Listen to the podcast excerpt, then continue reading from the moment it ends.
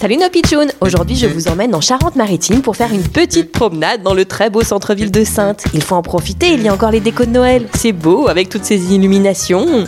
Mmh, oui, c'est magnifique. Une vache, qu'est-ce que vous faites là en plein milieu de la rue des magasins Avec ma copine Marguerite, on s'est échappé de notre prêt. Échappé, mais pourquoi On avait très envie de voir les illuminations de Noël. Moi, j'aime bien les décos de Noël. Mais enfin, les vaches ne se promènent pas en ville pour aller voir les décos de Noël Bah, euh, pourquoi pas Je sais pas, mais c'est comme ça Ah, voilà des policiers qui viennent vous chercher Ah, Marguerite, voilà nos copains.